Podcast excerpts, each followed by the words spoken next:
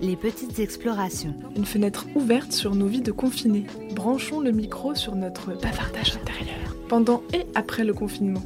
Des podcasts à retrouver tous les jours sur lespetitesexplorations.co. Ce matin, j'ai lu une tribune de Khalid Idali, président de l'intérêt aux professionnels du développement urbain, qui explique qu'en fonction de ses conditions de vie et de logement, chacun ne vivra pas le confinement de la même manière. En s'appuyant sur les inégalités sociales et économiques, il pose un moment la question de comment envisager un confinement long dans un petit appartement surpeuplé. Quand je regarde mes enfants euh, sur la fenêtre, ils regardent euh, dehors quand il fait beau. Toujours, ils demandent de sortir, aller au parc, jouer dehors. On ne peut pas faire les, les bonnes choses pour les enfants. Pour échapper à la guerre syrienne, Zara est venue s'installer avec sa famille en France. Il y a trois ans qu'elle vit là avec ses cinq enfants et son mari. Aujourd'hui, tous les sept se trouvent confinés dans leur T4 à Mélan, proche des montagnes grenobloises. Les enfants, ils ont besoin de jouer, de sauter, de courir, et, et c'est impossible dans un appartement comme ça.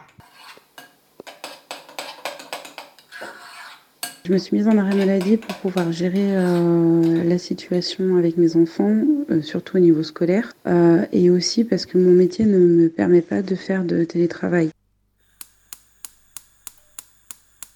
On retrouve en banlieue lyonnaise Cécile, 39 ans. Médiatrice santé, elle est confinée avec ses quatre enfants, deux adolescents et deux plus petits de 6 et 10 ans. Tous les cinq vivent en appartement à Saint-Fond. L'angoisse pour elle est surtout d'accumuler différents rôles tout ce qui a trait à la vie domestique de manière générale euh, avec mes enfants habituellement. J'ai en plus du coup à superviser euh, et accompagner euh, chacun de mes enfants dans leur scolarité plus que d'habitude puisque là il ne s'agit pas que de simples devoirs mais de vrai, une vraie continuité pédagogique.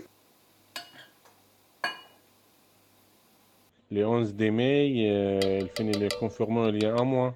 On fait quoi, je ne sais pas. Avant de venir en France avec ses cinq enfants et sa femme, Al-Mohammad était policier en Syrie. Pour trouver du boulot, il suit des cours de français, mais le confinement a tout arrêté. Pour euh, moi, ma femme, on a oublié le français, elle pas pratique le français, elle trouve le travail ou pas, je ne sais pas. Mais elle a besoin de travail pour, pour pocher l'argent. Assurer l'école à la maison est l'angoisse principale de ses parents, surtout quand le matériel manque. Ils ont coupé l'internet chez nous et euh, donc on a obligé de chercher notre carte SIM avec euh, l'internet pour faire euh, les devoirs pour les enfants. Du coup, après plusieurs tentatives, là c'est surtout pour le collégien et le lycéen, de devoirs faits via le smartphone ou la tablette et des devoirs perdus du coup qui n'ont jamais pu être envoyés au professeur il a fallu euh, que j'achète en urgence un ordinateur et une tablette supplémentaire. Et l'Internet, euh, ça marche, mais euh, il n'y a pas d'ordinateur, on n'a pas d'ordinateur. on trouve un ancien ordinateur chez mon ami. Et mon ami, il m'a prêté 180 euros pour que j'achète cet ordinateur. L'inquiétude est aussi partagée avec les enfants. C'est le cas de Kadoula, la fille de Al-Mohammad qui a 11 ans. Je suis triste et j'arrive pas bien à faire mes devoirs. Ça fait depuis deux mois qu'on n'est pas allé à l'école et pour ça j'ai peur que, que, que j'oublie euh, beaucoup de choses. Mais la crainte première reste évidemment la santé. Comment se protéger? Comment protéger ses enfants? Et j'inquiète beaucoup pour euh, ma fille parce que j'ai une fille, elle a beaucoup de problèmes de santé. Elle a un problème du poumon aussi. Euh, toujours, euh, ça me stresse beaucoup. Si elle rattrape le coronavirus, ça devient très grave pour elle.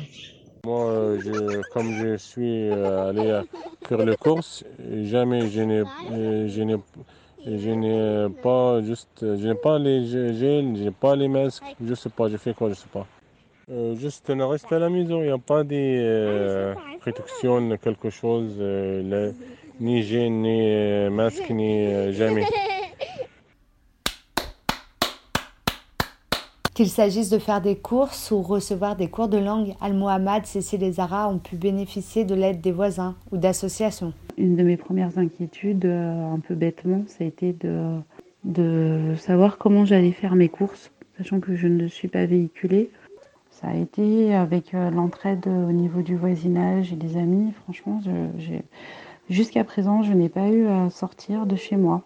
Il y a une euh, dame, euh, elle travaille bénévole. Elle aide euh, mon fils euh, à la collège. Elle aide chaque jour euh, deux heures ou deux heures et demie chaque jour. euh. Aussi insolite qu'il soit, ce confinement rappelle pourtant des moments déjà vécus. J'ai été à peu- mère au foyer pendant environ euh, 13 ans euh, et ça me plaisait euh, beaucoup, ça m'allait très bien, c'était un choix.